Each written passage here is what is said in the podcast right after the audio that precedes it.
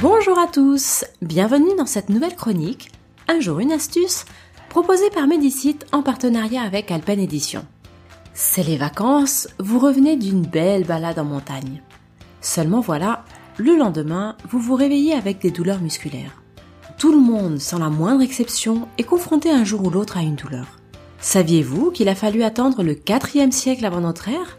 Pour que le père de la médecine moderne, le célèbre Hippocrate, s'intéresse de près au phénomène de la douleur Mais avant lui, l'homme soigne déjà la douleur. Pour cela, il se fie aux plantes. Et oui, encore une fois, la nature nous gâte. Alors, pour soulager les douleurs musculaires, voici un remède très efficace.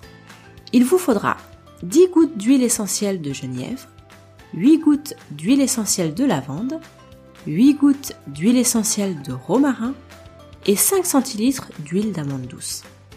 Idéalement, choisissez de la lavande aspic. C'est une espèce de lavande très fréquente en Espagne et en Croatie.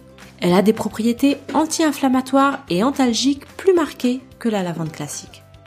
Mélangez les huiles essentielles et l'huile d'amande douce. Par massage, appliquez aussitôt la préparation sur la zone douloureuse.